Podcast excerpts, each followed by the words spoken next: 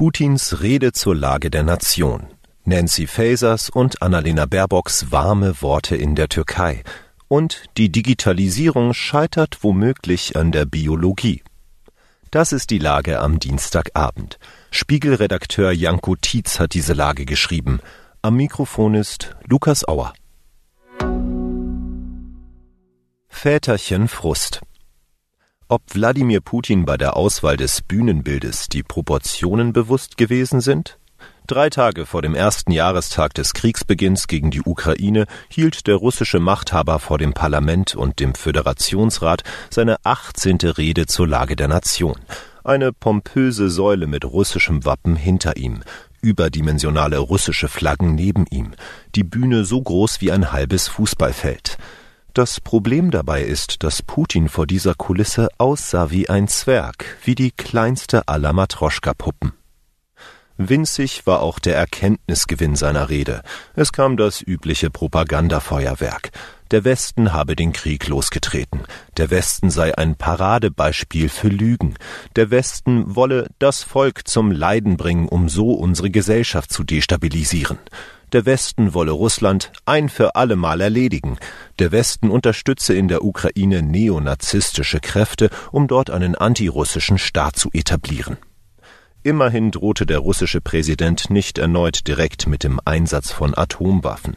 Allerdings verkündete er, die russische Beteiligung am letzten verbliebenen Atomwaffenkontrollvertrag New Start mit den USA auszusetzen. Die russischen Behörden rief er auf, sich für Atomwaffentests bereit zu halten, falls Washington solche Tests zuerst ausführen sollte. Warme Worte statt warme Stuben. Die Reise hatte Symbolcharakter. Gleich zwei deutsche Ministerinnen haben sich heute aufgemacht, um den Opfern des schweren Erdbebens in der Türkei ihr Mitgefühl auszusprechen. Innenministerin Nancy Faeser und Außenministerin Annalena Baerbock reisten gemeinsam in das Katastrophengebiet. Es zerreißt uns allen das Herz zu sehen, welch unfassbare Verwüstung und welch unendliches Leid dieses Erdbeben in der Türkei und in Syrien verursacht hat, sagte Faeser. Nachdem die Bundeswehr mit mehr als 20 Flügen über 340 Tonnen Hilfsmaterial in die Türkei gebracht hatte, transportierte die Luftwaffe erneut 13 Tonnen Hilfsgüter in die Türkei. Darunter seien 100 Zelte, 400 Feldbetten und mehr als 1000 Schlafsäcke, sagte Faeser. So wichtig diese Hilfsgüter sind, so sehr versagen die Ministerinnen an anderer Stelle. Nach Angaben des Auswärtigen Amtes hat Deutschland gut eine Woche nach Einführung des vereinfachten Visaverfahrens einer zweistelligen Zahl von Menschen aus der Türkei Einreiseerlaubnisse erteilt. Zweistellig. Betroffen sind 24,4 Millionen Menschen von den Folgen des Erdbebens an der türkisch-syrischen Grenze. Hier erschöpft sich das Mitgefühl offenbar doch nur in warmen Worten. Schlägt Biologie die Technologie? Erst kürzlich sorgte die aus künstlicher Intelligenz gespeiste Textsoftware ChatGPT für Aufsehen. Es brachen wieder die üblichen Diskussionen auf, wann die Digitalisierung die Arbeit von Menschen überflüssig macht. Wenn man den Text meines Kollegen Florian Diekmann gelesen hat, nicht allzu bald. Florian wertete die Untersuchung des Instituts der deutschen Wirtschaft aus, wonach zumindest Deutschland gar nicht die Leute hat, die Digitalisierung entsprechend voranzutreiben. Bis zum Jahr 2026 wird die Lücke bei Fachkräften in Digitalisierungsberufen auf einen Rekordstand wachsen. In den kommenden drei Jahren würden bereits knapp 106.000 Arbeitskräfte fehlen, die in jenen Berufen qualifiziert sind, die benötigt werden, um digitale Schlüsseltechnologien zu entwickeln, herzustellen oder zu verbreiten.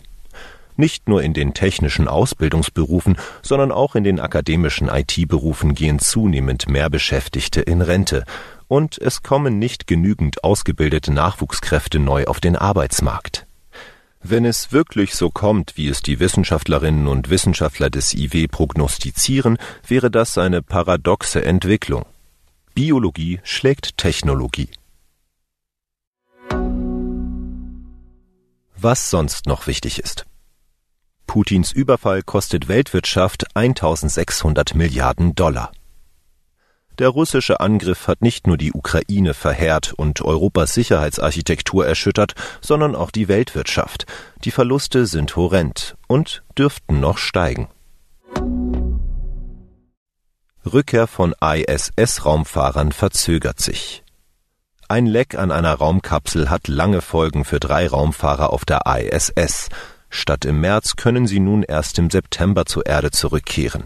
Sie hätten die Nachricht positiv aufgenommen, heißt es aus Russland. Pepsi beerdigt Punica.